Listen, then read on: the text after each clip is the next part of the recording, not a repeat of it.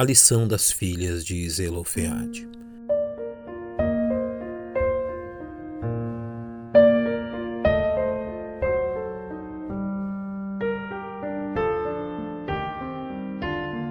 O atento leitor das Sagradas Escrituras encontra em meio às narrativas da grande peregrinação do povo de Israel em direção à Terra Prometida muitas e preciosas lições que o ajudarão a compreender o zelo do Senhor por seu povo, como no caso das filhas de Zelofeade, descritas no livro de Josué. Zelofeade, porém, filho de Éfer, filho de Geleade, filho de Maquir, filho de Manassés, não teve filhos, mas só filhas e estes são os nomes de suas filhas: Maalá, Noá, Ogla, Milca e Tirza. Zelofiade era um descendente da tribo de Manassés que morreu durante a peregrinação de Israel em direção à terra prometida, sem deixar filhos homens, que, segundo o costume de Israel, herdariam suas posses.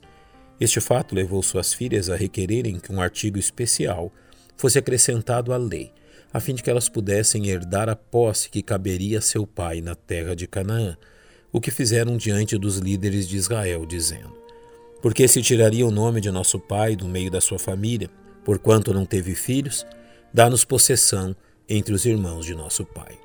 Na cultura hebraica, após a morte do pai, suas propriedades eram divididas apenas entre seus filhos homens, sendo as filhas agraciadas com outros bens como roupas, joias ou objetos valiosos.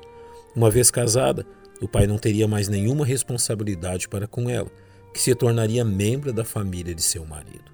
No entendimento das filhas de Zelofeade, o costume vigente não faria jus à memória de seu pai, visto que seu nome seria apagado entre as famílias de Israel.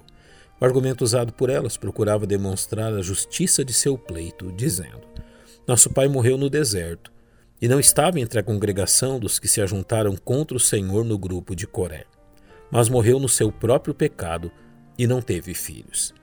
Esta foi uma maneira de dizer que Zelofeade fora um homem que reconhecia e respeitava a autoridade de Moisés e dos demais líderes de Israel, tendo morrido em seu próprio pecado, ao permanecer junto à maioria que deu ouvidos aos dez espias incrédulos. Esta solicitação era algo absolutamente novo entre os filhos de Israel, de forma que foi necessário que Moisés consultasse o Senhor em relação a este fato, que assim lhe respondeu. As filhas de Zelofeade falam que é justo. Certamente lhes darás possessão de herança entre os irmãos de seu pai, e a herança de seu pai farás passar a elas. A partir deste fato, as regras quanto à herança foram alteradas para que as filhas herdassem os bens de seu pai caso não possuíssem irmãos. Entre as lições preciosas que encontramos nesta narrativa, deve ser destacado o fato que este pedido feito pelas filhas de Zelofeade ocorreu quando o povo de Israel ainda não havia chegado a Canaã, demonstrando a fé daquelas mulheres na promessa dada por Deus ao seu povo. Elas tinham plena certeza que adentrariam Canaã, venceriam os povos que ali residiam e se apossariam daquela terra. Da mesma forma, a atitude destas mulheres serve aos salvos de exemplo quanto à importância de levarem seus pedidos ao Senhor, certos de que serão ouvidos, uma vez que Deus considerou o pleito delas justo e atendeu a seu clamor.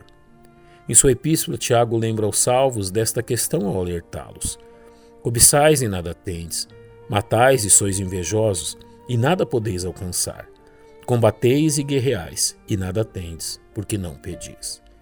Em momento algum, as filhas de Zelofeade são vistas disputando ou manipulando seus líderes em busca de seus direitos.